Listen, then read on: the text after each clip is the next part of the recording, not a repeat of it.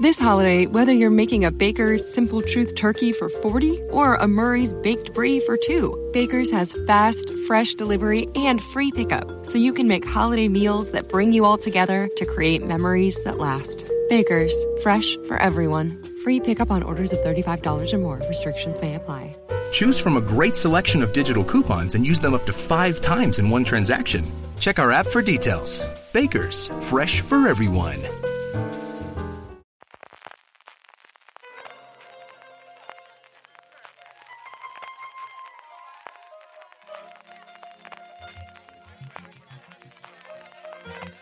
Estás escuchando Fuera de Series con CJ Navas. Bienvenidos a Gran Angular, el programa de Fuera de Series, donde analizamos cada semana un tema de la industria televisiva en profundidad. Hoy seguimos, seguimos con nuestro análisis de las series españolas en cara a 2019, lo que sabemos de los proyectos, lo que sabemos de las realidades, de los rumores. Eh, si la semana pasada tuvimos todo el tema alrededor de eh, las series eh, de los canales en abierto, de los tradicionales Televisión Española, A3 Media y Mediaset, vamos a empezar con canales de pago, con canales temáticos. Vamos a intentar llegar a donde podamos. Posiblemente tengamos que dejarnos Netflix para un tercer tercer programa por la cantidad de producción que tienen. Pero vamos a analizar todo lo que hay y para ello tengo conmigo en primer lugar a Conchi Cajajosa. Conchi, ¿cómo estamos? Muy bien, buenas tardes. Buenas tardes también al señor propietario. Álvaro, ¿cómo estamos? pues bueno, aquí con muchas ganas de hablar de serie española, más que de hacer hipoteca, la verdad. Tengo, hay la, dos... la, hipoteca, la hipoteca, hacer una hipoteca es una serie de terror, obviamente de, un terror muy muy grande y, un abismo un abismo que no sabe es un poco coming on age también no y, es, una serie de, adulto y es una serie además con infinitas temporadas, al menos 30. Eso parece, que por lo menos 30 va a tener. Vamos a empezar, como os decía, mi intención hoy es que podamos hablar de Movistar Plus y del resto de los canales de pago que se están anunciando, que están poco a poco empezando a funcionar la maquinaria, junto con, bueno, con, esa punta de lanza que fue Fox eh, retomando Vis a Vis, que de la que sabemos que ya ha confirmado que esta va a ser su última temporada, aunque hay esos rumores de spin-off.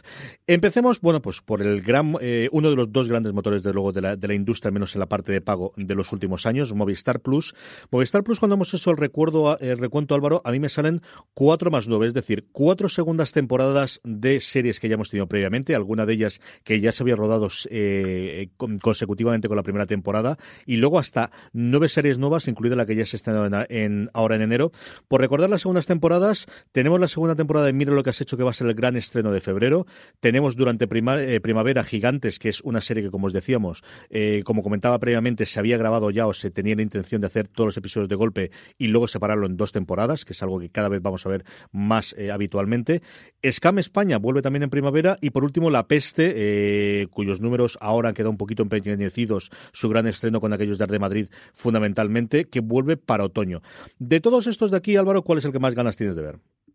Pues por supuesto que mira lo que has hecho porque para mí fue la mejor serie de 2018 dentro de la serie española.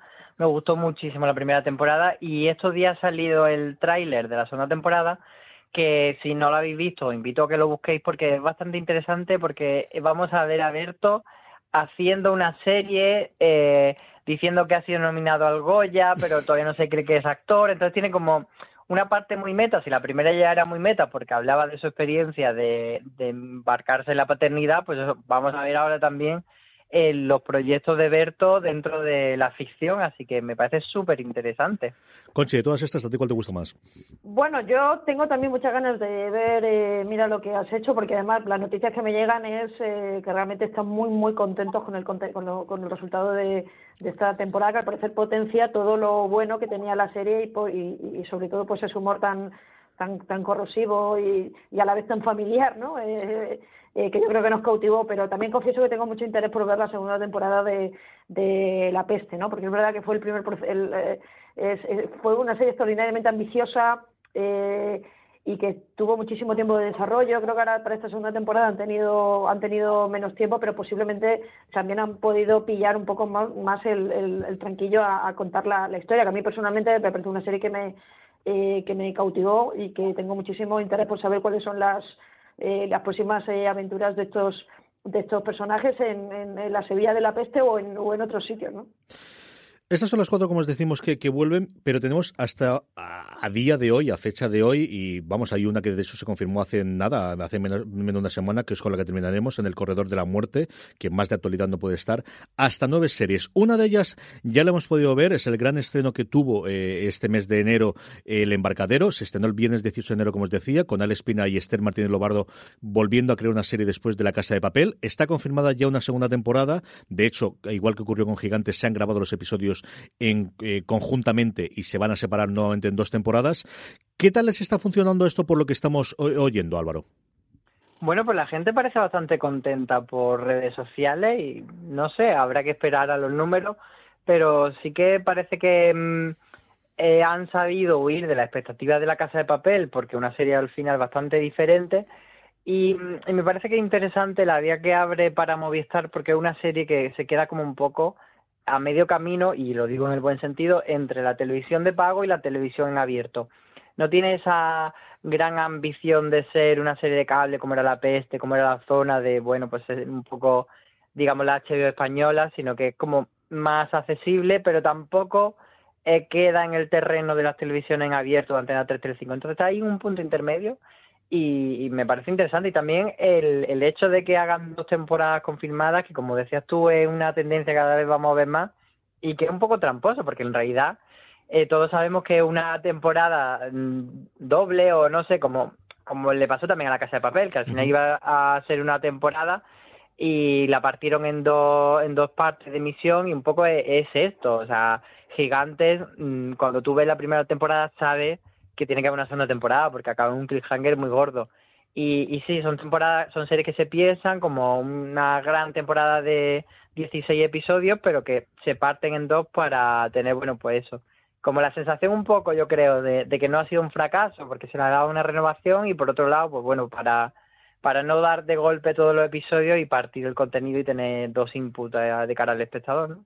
Bueno, yo, yo creo que ahí, eh, yo creo que lo que estamos viendo es que claramente se están produciendo cambios muy relevantes en la manera en la que se hace la serie en España, entre otros motivos porque también nos estamos acercando cada vez más a modelos internacionales. Eh, yo creo que en este sentido estas dos temporadas son dos temporadas, lo que pasa es que son dos temporadas cortas eh, y evidentemente pues para las productoras eh, que tienen que hacer decorados y que tienen que hacer una inversión eh, relevante para poder poner en pie un proyecto, pues un número pequeño de capítulos eh, muchas veces no les podría compensar. Yo creo que yo creo que a lo que vamos es a un modelo en el que cada vez las series se van a consumir más en este tipo de, servicios de vídeo bajo demanda. Va a haber por tanto, menos capítulos por temporada, porque sí que parece incluso Netflix, ¿no? Si, si os fijáis, eh, cada vez las series tienen, tienen menos, eh, tienen menos capítulos, eh, porque parece que funciona mejor y luego la gente se queda con ganas de, de más, pero, por, pero como parte de ese negocio ¿no? y, de, y de la fórmula económica, ¿no? Para que para que una serie resulte rentable, pues tienes que contratar, sobre todo porque hay que rentabilizar muchas cosas, y sobre todo hay que tener el compromiso de los actores, hay que tener el compromiso del equipo técnico. Es decir, yo creo que en este caso no, no tengo la sensación de que de que este modelo tenga tanto que ver hacia afuera, eh, eh, sino que tiene que ver hacia adentro con los nuevos modelos de, de, de, emisión o de, distribución de las series y también con la con la propia lógica de, de unas nuevas de una nueva manera ¿no? de, producir eh, series. ¿no? Yo, por lo que sé, no tanto es que a lo mejor se hagan exactamente del tirón, sino que sí se hacen en, en dos fases, eh, pero evidentemente no se hace una y luego se espera a ver qué ocurre, sino que ya existe ya este compromiso de que la serie culmine, entre otros motivos porque muchas de ellas simplemente van a tener estas dos temporadas y ya está, en otros casos no.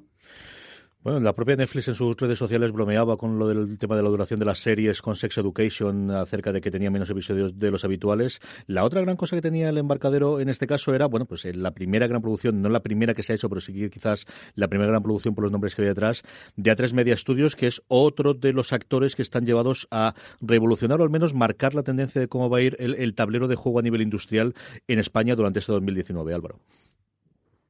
Sí, bueno, eh, al final Vancouver Media se ha puesto ahí en un terreno muy interesante como productora y a Media Studios está intentando, pues eso, que no sean solo una cadena de televisión, sino ser un estudio que produzca para otro y veremos a ver cómo va cuajando, porque a mí siempre me produce la curiosidad de si eh, los grandes necesitan que a Tres funcione como una especie de intermediario, si necesitan que esté entre Vancouver y ellos o no y qué pueden aportar. Por ahora sí que, mm, bueno, parece que, que aportan su conocimiento para el desarrollo de la idea. De hecho, en este embarcadero, Sonia Martínez no solo está ahí pues como antes, que estaba como cliente, digamos, sino que la idea original de la serie es suya.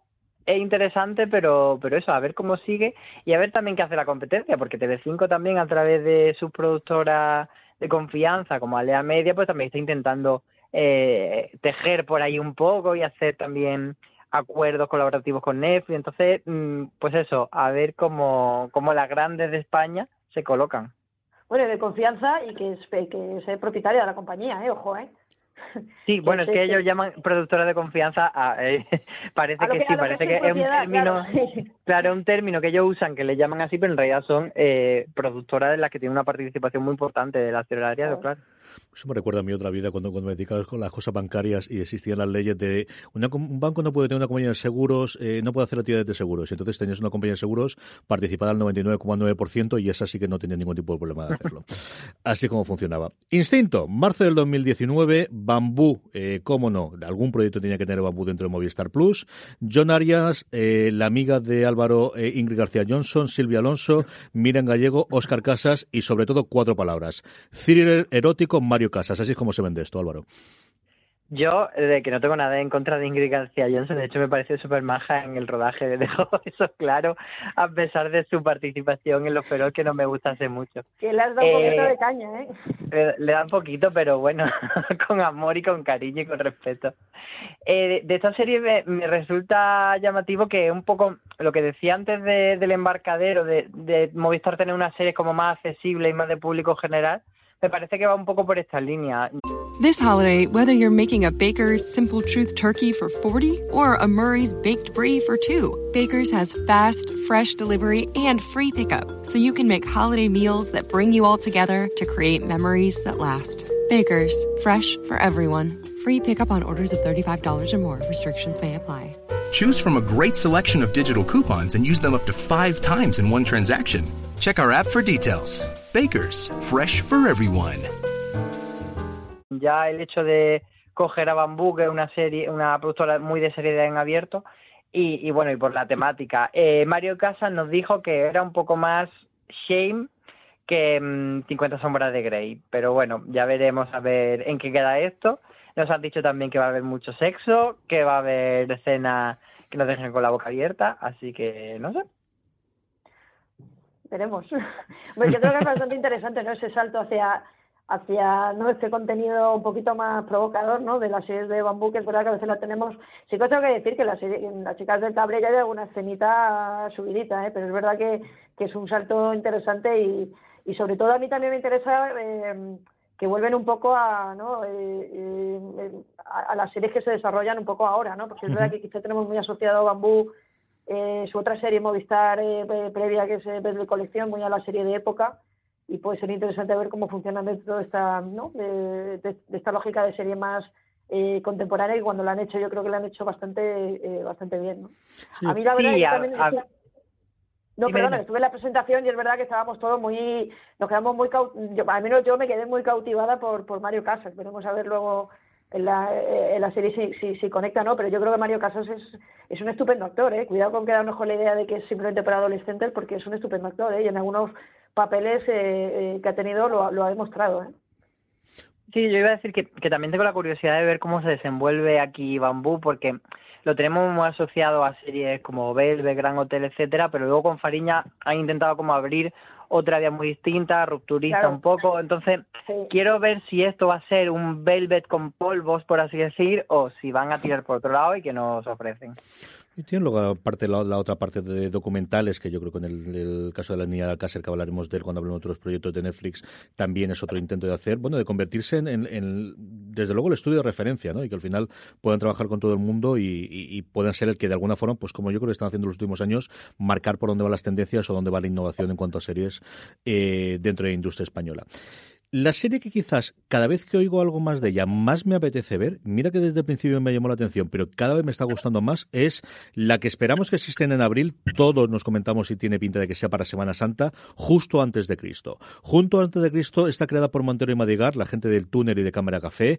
La idea no es tanto una vida de Brian, que es la referencia clásica cuando tú tienes, bueno, vas a una serie de humor eh, en la época de Cristo, sino que ellos hablaban como un mash en un campamento romano, en la línea de lo que os decía cada vez que cuentan algo más me gusta. Tendremos a Julián López, a Soseto Urán, a Cecilia Freire, a César Zarachu y la idea es Manio, un patricio rico enviado a Tracia. Esta además ha habido visitas al set, si yo no recuerdo mal. Álvaro, chico, yo no sé por qué, pero cada vez que lo hago más de esta, como os comentaba, más ganas tengo de ver este justo antes de Cristo. Sí, yo estuve allí en, en, un polígono industrial perdido de la mano de Dios eh, cuando sacaba Madrid más allá, más allá todavía y donde no me habría comprado un piso, por supuesto.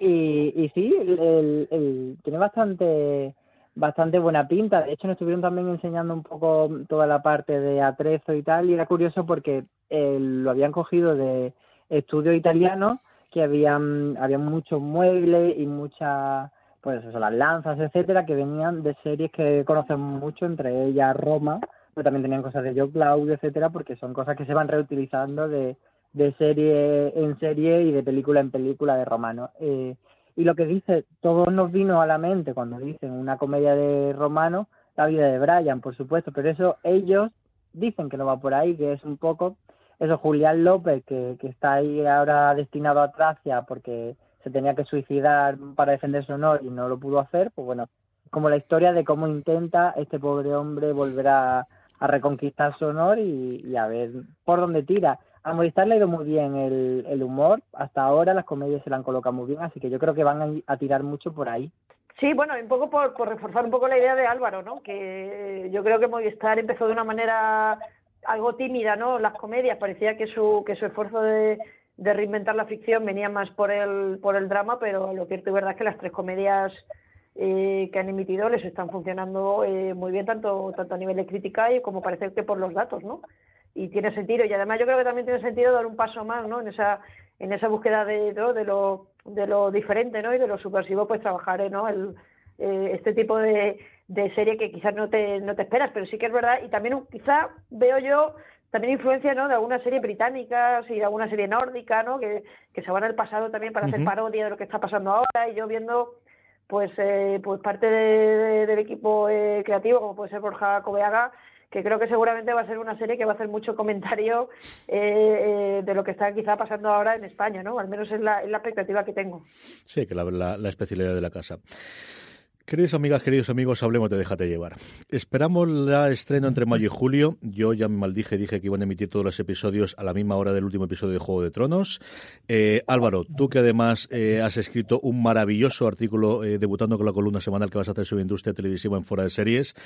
¿Qué esperamos de Déjate llevar? ¿Qué esperamos con, con, la serie de Leticia Dolera después de todo lo que ha llovido y todo lo que ha caído con este proyecto? Bueno, yo es que creo que, que cuando llegue Déjate llevar tenemos que separar un poco lo que ha pasado fuera de las cámaras de lo que es la serie. Entonces no sabemos si va a ser una comedia, parece que va un poco en ese rollo de Girls, Freebag, Transparent, este tipo de comedias que son dramáticas, que tienen un punto de humor negro, etcétera. Mm, ya veremos. La historia, para que no lo sepa, es una va sobre tres mujeres, así como rondando entre los 30 y los 40, que están en diferentes eh, puntos de su vida, diferentes conflictos, y nos contarán, pues eso, qué les pasa, y hay una, una trama en la que el personaje de Tiza Dolera se queda embarazada, y bueno, también nos contaron que había un grupo de personajes que son discapacitados mentales y que entran en contacto con el universo de la protagonista, pero bueno, sabemos poco, pero eso, yo creo que lo importante es que no vayamos con prejuicio. Vamos a poder conseguir eso, Conchi.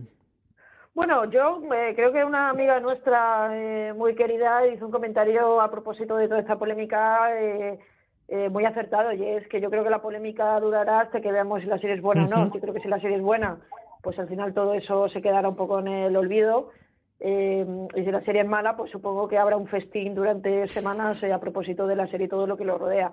Yo creo que sí que es un proyecto que bueno que se ha intentado cuidar, Y, pero por otro lado también creo que, bueno, que tengo la sensación de que en España también somos, y en ese sentido estaba muy de acuerdo con la, más allá de lo que opino del tema general, ¿no? que lo veo un tema complejo, pero sí que estaba un poco bastante de acuerdo con, la columna de Álvaro, porque es verdad que aquí somos muy de hacer eh, leña del árbol caído y no y exagerar y, y oye que hay otras muchas cosas de las que no se habla y que quizá a lo mejor debería la industria eh, cinematográfica y televisiva en España empezar a, a valorar, ¿no? Y, y como vale, que me parece muy bien que haya podido haber un problema ahí o un desacuerdo o como se quiera llamar, pero no sé, a mí por ejemplo me preocupa mucho más eh, pues otro tipo de, cuestiones o cuál es la situación de, las actrices en otro tipo de, series donde donde quizá no es tan pintoresco no poder eh, hablar sobre sobre ellas a mí me parece un proyecto interesante eh, y yo creo que puede ser un poco un, refresco no para, para también el tipo de series donde quizás se ha especializado Movistar que han sido series muy no voy a decir marichula pero sí un poquito mm.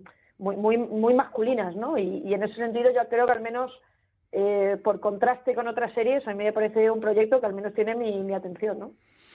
Yo eh, sobre ello creo que, agua pasada no, no, no, mueve molino y a estas alturas del partido pues ya todos los comentarios iniciales de cuando toda la polémica ya han pasado. Yo sí que la línea de lo que contaba eh, Conchi, coincido con ella que hay que ver la serie, que tengo ahora yo creo que más ganas que si hubiese subido toda la movida inicialmente, pero sobre todo porque dos personas muy cercanas de cuyo criterio mm, deben ser las cuatro o cinco personas que más me fío con su criterio, me han dicho que no han visto la serie, pero sí han leído alguno de los guiones y que está muy bien. Y esa es la parte que digo, bueno, pues vamos a ver qué es lo que ocurre, porque sí que parece definitivo. Yo tuve mis dudas en su momento si la serie iría o no, pero sí parece que Movistar Plus va a emitirla definitivamente, Álvaro. A ver, a ver, yo hasta que no la vea no me lo creo. A ver si, la esconden un poco como pasó con Matar al Padre. Ya veremos. yo creo que si no la emiten, Leticia Dolera no está el otro día en Los Feroz. ¿Qué quieres que te diga? Ni aguanta esas cosas así a las primeras, ¿eh? Es verdad que pintaba un poco eso, como que era el primer día de intentar volver a aparecer en los medios y de y de ir aguantando el chaparrón poco a poco hasta que un poco como para que se consuma la polémica cuando tenga que hacer la promo y, ya se haya hablado todo lo que se tenga que hablar y se le hayan dado todos los palos que se le tengan que dar. Igual va por ahí los tiros. Sí, yo, estoy de acuerdo eh, con lo que acaba de decir Álvaro. ¿eh? Yo creo que hay un también un, un esfuerzo por, por quitarle un poco, ¿no? Y, por, y porque se le vea también, ¿eh? porque bueno, ya también recordad que que esto es un trabajo que ella comete desde su faceta más creativa, ¿no? Como, como directora y como guionista, pero Leticia Dolera es actriz y entiendo que querrá seguir trabajando como actriz y eso también supone pues tener una exposición ¿no? Eh, eh, pública. Pero bueno, eh, yo creo que hay que juzgar al final el trabajo por lo que es, porque si hiciéramos valoraciones eh, morales sobre algunas cosas, eh, pues a lo mejor es que la mitad de las películas que nos gusta lo podríamos verlas, eh, personalmente. sí, esa es una espiral terrorífica y complicadísima. Si antes os decía que cada vez que leo algo sobre Junta de Cristo, antes más me gusta, este hierro tengo tantísimas dudas y me da tantísimo pánico. Una serie que originalmente, no recuerdo si fue a cuatro o a la sexta, a quien se lo ofreció inicialmente, que se, eh, se, desechó, perdonadme, que recuperó Movistar Plus. Tenemos a Candela Peña haciendo de jueza en la Isla del Hierro y a Deo Grandetti como el sospechoso, eh, después de un asesinato o de alguien que aparece muerto, que es el novio de la hija de Grandetti. Se vende como un misterio con drama de personajes, como muy generalista, producida por Protocabo eh, y que da un salto de la TVG, que es donde hasta ahora han eh, han, estado trabajando con Mareas Vivas, con Padre Casares y sobre todo con Matalobos. La primera gran serie, es cierto que solamente para el ámbito eh, gallego en su momento, sobre el, narcotráfico antes de que estallase Fariña. Mm, Álvaro, ¿tú has oído algo bueno de esta? ¿Sabes cómo se está desarrollando? ¿Tienes algún criterio sobre esta serie? Porque de verdad que está periodísimo con esta. ¿eh? A mí me llama mucho la atención lo que comentabas de que mm, en un mundo donde extraterrestres acechan a los humanos, dos soldados deben esconderse para sobrevivir sin su Old Spice. ¡Cállate! ¡Cállate! Hombre, hueles re feo. ¿Que no te pusiste el nuevo Old Spice Dry Spray con frescura de larga duración? ¡Cállate! ¡Nos van a oír! No puedo. ¡Apestas! ¡Te dije! ¡Se me olvidó el Old Spice! This holiday, whether you're making a Baker's Simple Truth turkey for 40 or a Murray's Baked Brie for two, Baker's has fast, fresh delivery and free pickup, so you can make holiday meals that bring you all together to create memories that last. Baker's, fresh for everyone. Free pickup on orders of $35 or more. Restrictions may apply. Choose from a great selection of digital coupons and use them up to five times in one transaction. Check our app for details. Baker's, fresh for everyone. Está liderada por Portocabo, que no es como hemos visto hasta ahora en Movistar, casi siempre todas sus series estaban ligadas a un nombre muy concreto, a un director de cine, eh, a De Espina, aunque fuese guionista de televisión, pero ya era como un nombre muy reconocible. Y aquí pasa lo contrario, es una serie que se ha vendido más por el concepto, por la idea, por la historia. Y entonces eso debe ser bueno, porque si han comprado una serie sin, sin que tenga un gran nombre ligado, pues bueno, nos dirá que, que al menos la historia debe ser buena. Yo estuve en el rodaje y me dio buena impresión en lo que me contaron, pero bueno, al final una cosa son las intenciones que se tienen y otras son lo que lo que finalmente se plasma. Una de las cosas que me gusta de esta serie es que mm, empieza apareciendo un cadáver, pero es de un chico, una cosa totalmente novedosa dentro de la serie española, porque estoy hasta el gorro y ya aviso que ese será un tema de, de alguna columna que haré de, de serie en la que aparece el cadáver de una niña o desaparece una niña o una jovencita o tal. O sea, no puedo más con eso.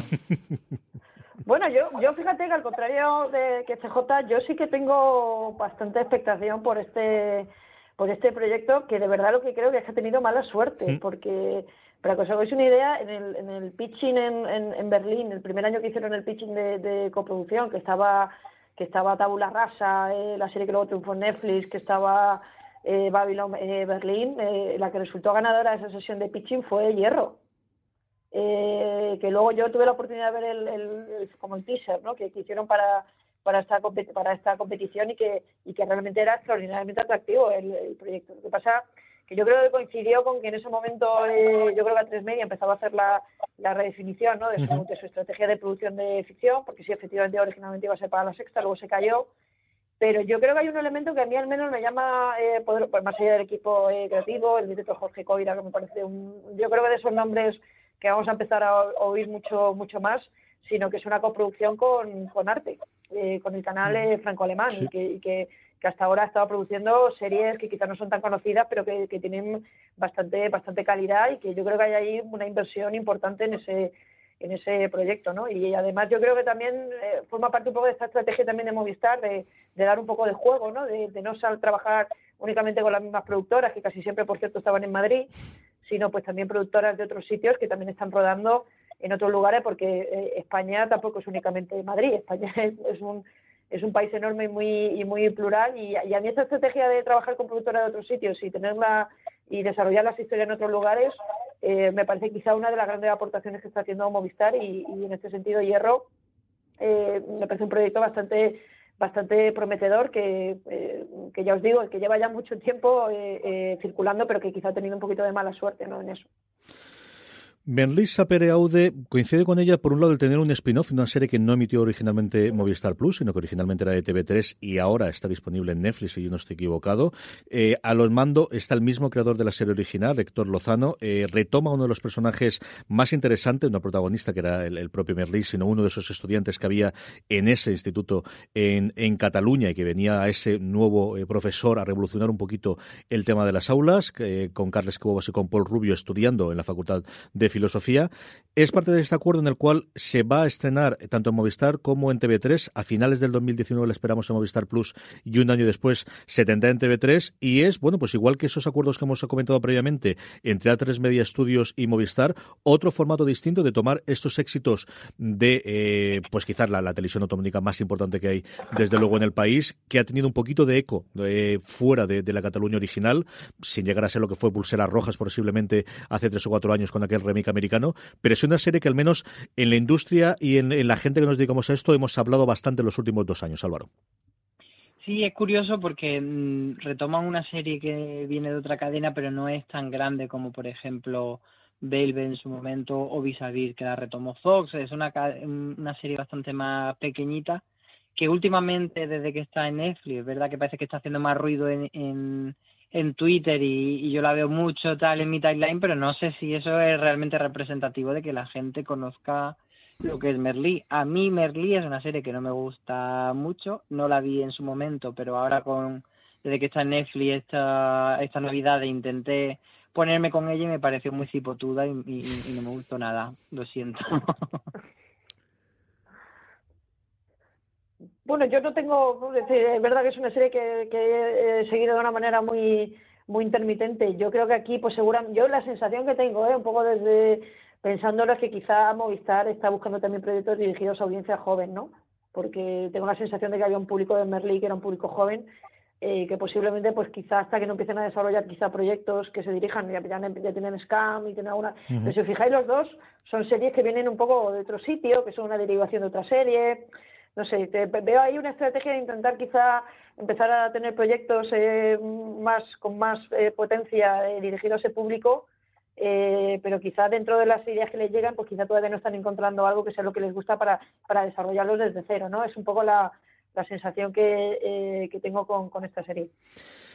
Posiblemente de todos los proyectos que tiene Movistar Plus, de los que comentaban, de, de, los nueve proyectos nuevos que tiene, la que a mí más me interesa desde que se comentó en su momento es La Línea Invisible.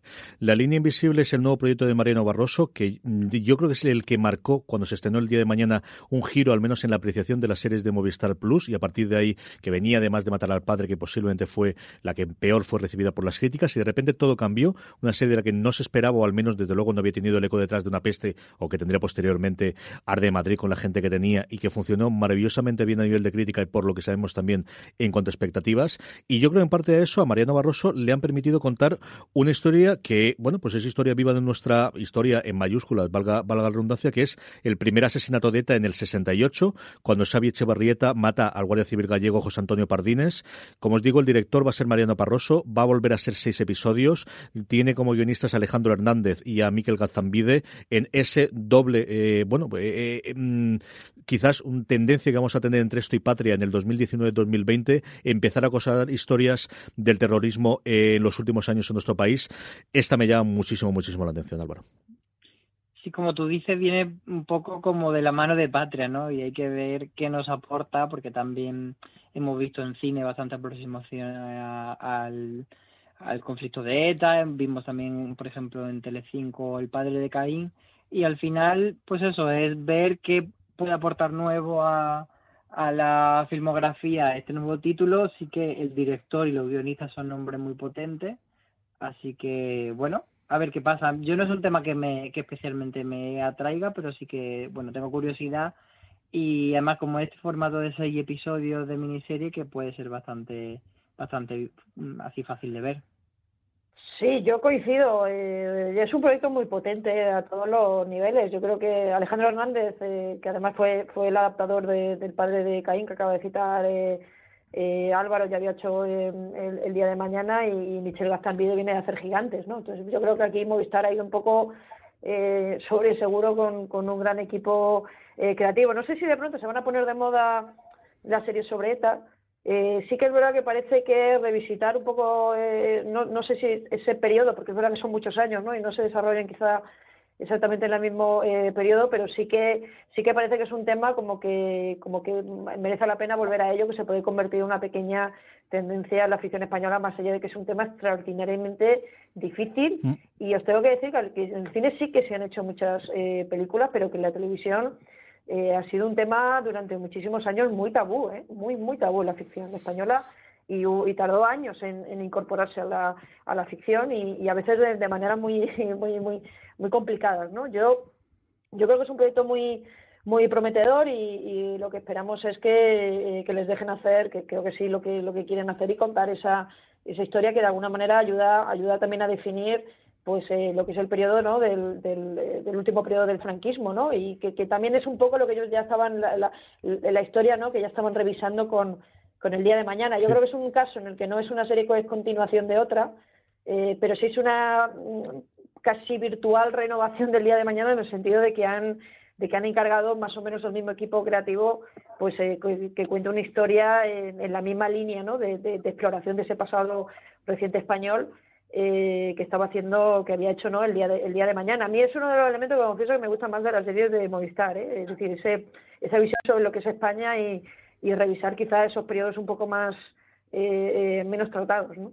Yo coincido totalmente con eso contigo, Conchi, porque al final siempre cuando vamos al franquismo vamos a guerra civil o justo posguerra civil, o bien el final del franquismo con la entrada de la democracia, dejando aparte, cuéntame, evidentemente que ahí tomamos todas las épocas de aquella manera o como sea eh, en su caso, pero que no tomamos. Pero yo creo que Mariano Barroso ha encontrado ahí esos dos momentos en los 50 y los 60 de lo que no hay demasiada cosa escrita. Sí, pero me parece... yo tengo la sensación, insisto, eh, no, no, quiero, no quiero mezclar temas, pero os recuerdo que hay miniseries producidas por televisión pública en España eh, eh, que, han estado años y años guardadas por, por, precisamente por explorar este periodo y por tratar el tema del terrorismo. Es decir, que no, que yo creo que a veces nos creemos que, que podemos contar todo y se puede representar todo, pero que es un tema que todavía hoy eh, produce bastante bastante polémica y, vemos todavía que es un tema que está, a pesar de que afortunadamente hace mucho que desapareció, pero que está todavía en el discurso político español. Ojo, cuidado, ¿eh? Es decir, que incluso puede ser una serie eh, que lo mismo su aproximación eh, puede dar mucho eh, mucho que hablar, a pesar de que es evidente que, que, hay un interés por tratar eso y porque si no, evidentemente, Patria no hubiera sido, la uh de su calidad literaria, no hubiera sido el tremendo éxito de, eh, de ventas, ¿no? Pero claramente yo creo que no es que a los españoles no les interese el pasado, es que a lo mejor lo que les interesa son aproximaciones de este tipo que realmente entran y que realmente se, eh, se meten a discutir y analizar porque estamos aquí, porque somos como somos y, y porque España hoy es como es, ¿no? Y en ese sentido creo que el día de mañana era maravilloso en ese sentido y yo tengo bastantes expectativas en esta, en esta serie. Álvaro. Sí, yo lo, único que quería añadir es que mm, me parece interesante esto que dice eh, Conchi, de que puede ser como una virtual continuación del día de mañana, pero yo al día de mañana le veo como un tono como bastante más luminoso de lo que creo que puede tener esto. O sea, me parece difícil eh, ese le da como cierta esperanza o cierta parte bonita al día de mañana que no sé si aquí van a ser capaces de dársela porque el tema es como todavía más duro. Bueno, yo me, me, porque o sea, creo que sabemos todavía poco del, del eh, exactamente cómo se van a aproximar, pero al menos es el mismo equipo creativo, es una mirada al pasado, es, un, es una historia que quizá no tiene propósito de, de, continuidad, es una historia también que sale eh, eh también de Madrid, no sé, eh, yo cuando decía continuación no me refería que fuera a hacer una continuación directa, a pesar de que a mí personalmente el día de mañana lo que pasa que hablaba de la también de, de esa época en, en Barcelona, ¿no? De la, de la Watch Divine, ¿no? Eh, y eso quizá pues le daba esa parte un poquito más superficial a veces a la, a la, a la serie, pero mi opinión, mi, mi, opinión personal es que el día de mañana era una serie tremendamente oscura. sin duda, ¿eh? personalmente. No, no me parece que fuera una visión para nada ni nostálgica ni con romanticismo de ese, eh, eh, de ese periodo. Sí que hablaba de la, pues del, del, precio muchas veces que hay que pagar por la libertad y, y, y en ese sentido pues no, no pretendía ser un, un, un drama, un thriller y quizás lo que tengo la sensación de que como Movistar quizás no se acostumbró, o quizás en alguna de sus primeras series, a ser thrillers muy densos, pues quizás eso hizo que el registro del día de mañana pues nos llamara, nos llamara tanto la, atención, ¿no? Pero veremos a ver hacia dónde va eh, eh, la línea invisible, porque también, reitero que también está por ahí, ¿no? Eh, Michel Gastambide, porque en, en, en Gigantes ha habido droga dura, ¿eh? El penúltimo proyecto, porque el último, como os digo, fue hace nada una semana que terminamos con él, eh, con El Corredor de la Muerte, es de momento una serie que no tiene título, de Dani de la Torre, del director de La Sombra de la Ley, con Alberto Marini como guionista, el guionista del Desconocido, en un rodaje internacional que va a ocupar tanto Marruecos como Francia, como dentro de nuestro país, Barcelona y Coruña. Álvaro, ¿qué sabemos de esto, más allá de que es género policíaco y, como decimos, que va a estar Dani de la Torre? Pues básicamente nada. Lo que tú has dicho es todo lo que se sabe sobre esta serie que van a producir desde una productora gallega y, es que no sabemos más, sabemos que es género policíaco, pero ni siquiera sabemos eh, qué aproximación, si va a ser más tirando procedimental, si va a ser un thriller que ocupe toda la temporada, ni idea. Pero yo creo que sí se sabe, ¿no? Que va a ir sobre, también sobre el tema del terrorismo, ¿no? Yo tengo la idea de haber leído algo sobre eso. Sobre el terrorismo Cuenta, Conche, cuenta, cuenta. Tú que siempre estás no, no, no, informada. Cuenta, cuenta. Que es verdad que es un proyecto también que lleva eh, que lleva un tiempo, pero yo sé que cuando se, se, empezó a hablar un poco de. Cuando la serie empezó a entrar en desarrollo, que ya se empezó a filtrar alguna información, eh, eh, lo que se comentó, y era lo que también circulaba, eh, que era un proyecto bastante interesante porque de lo que hablaba era del, terrorismo yihadista. Que no es que sea un tema tampoco exactamente nuevo en la afición española, porque sí que ha habido algunas aproximaciones, entre ellas el, El Príncipe, pero que bueno, que en manos de, de, de, Dani de la Torre, con un thriller y con un proyecto internacional, puede ser bastante atractivo. Yo creo que es de los proyectos de Movistar que más claramente puede estar orientado al, al mercado internacional, porque es verdad que, eh, que, es un tema que desgraciadamente está muy de, muy de actualidad y, eh, y puede ser muy vendible internacionalmente. Yo creo que sí se sabe eso, al menos en su momento fue lo que se comentó, pero no sé si sobre yihadismo. Terminamos con la que subimos, nada, hace cuestión de una semana, otra producción de Bambú, volviendo a, abrir eh, su, su, bueno, pues su cartera de, productos que está realizando. De nuevo una adaptación de un libro de Nacho Carretero y más de actualidad imposible porque es acerca del caso de Pablo Ibar, cuya sentencia definitiva hasta que ahora volvemos a tener, cuando estamos grabando esto, ha habido uno de los miembros del jurado que se ha retractado y a ver qué efecto tiene eso, que parece que ninguno. El rodaje vamos a tenerlo ya, están rodando para intentar estrenar cuanto antes. Cuatro episodios va a tener, desde luego, miniserie, miniserie, y eso sí, esa foto que teníamos inicial con un Miguel Ángel Silvestre que vuelve a la televisión, Álvaro.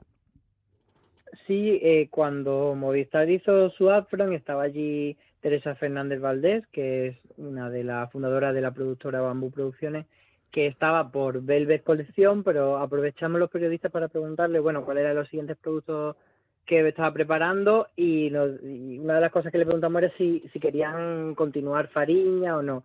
Ella lo que nos dijo era que había quedado tan bien que no querían meterse en una segunda temporada por si lo estropeaban, pero que sí querían pues adaptar otro libro de Nacho Carretero y que había muchas novias para ese proyecto, porque se había visto que ese ese dúo bambú carretero funcionaba y que y al final ha sido precisamente Movistar, que como digo era la que organizaba aquel día el Sarao, la que se ha llevado este proyecto para su terreno. Entonces, a ver lo que pasa. Eh, Ramón Campos decía que quería hacer eh, una serie que mostrase lo que había pasado y que la gente tomase sus propias conclusiones, que esto en ficción es bastante complicado porque siempre hay un punto de vista y siempre hay una tesis que se defiende. Entonces, me produce curiosidad ver cómo adaptan esta historia y, qué ofrecen y, cómo vamos a ser los espectadores los que saquemos nuestras propias conclusiones.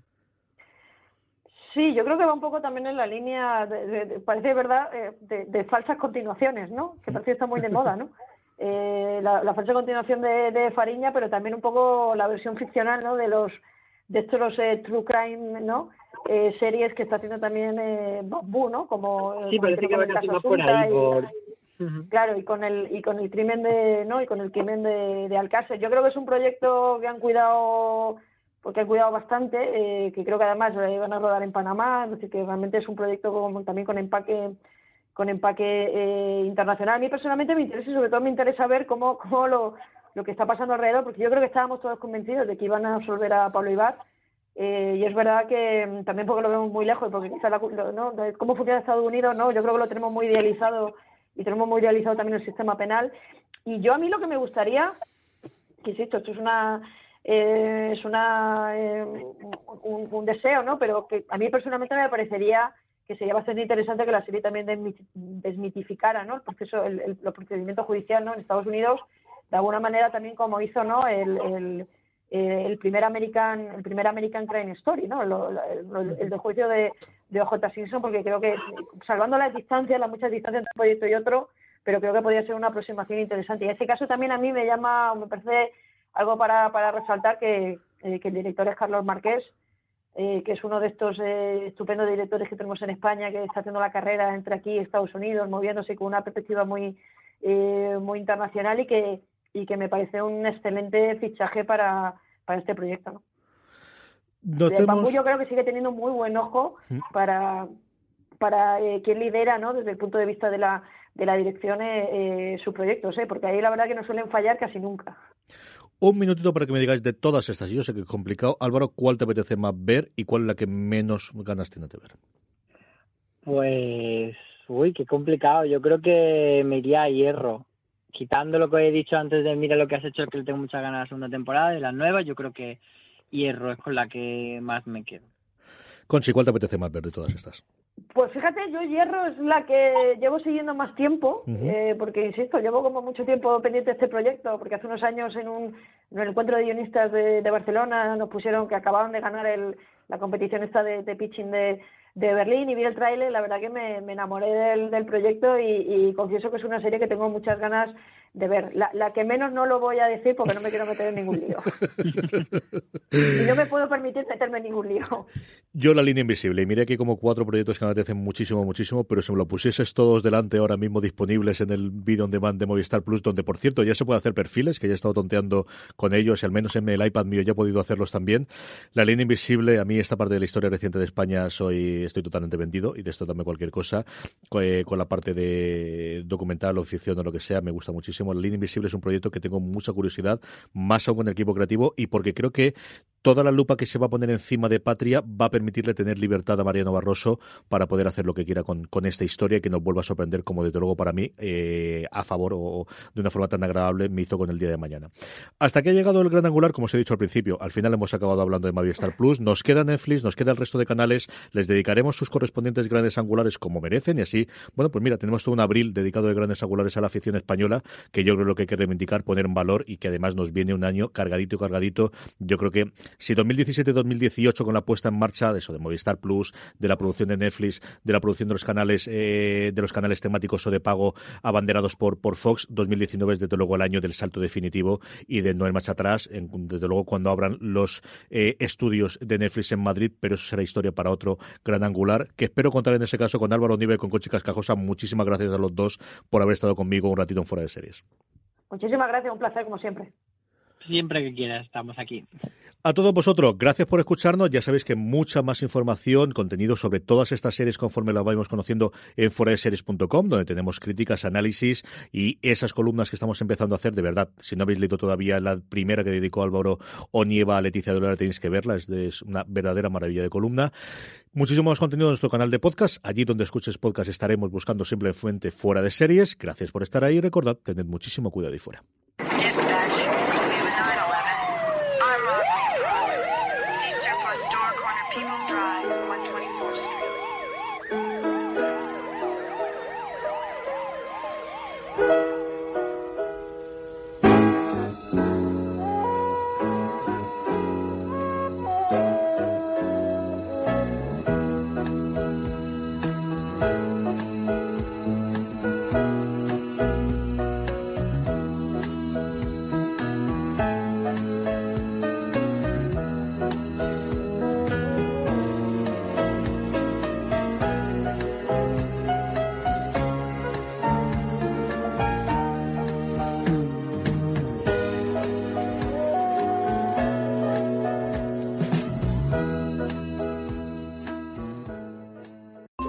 Holiday, whether you're making a Baker's Simple Truth turkey for 40 or a Murray's Baked Brie for 2, Baker's has fast, fresh delivery and free pickup, so you can make holiday meals that bring you all together to create memories that last. Baker's, fresh for everyone. Free pickup on orders of $35 or more. Restrictions may apply. Choose from a great selection of digital coupons and use them up to five times in one transaction. Check our app for details. Baker's, fresh for everyone.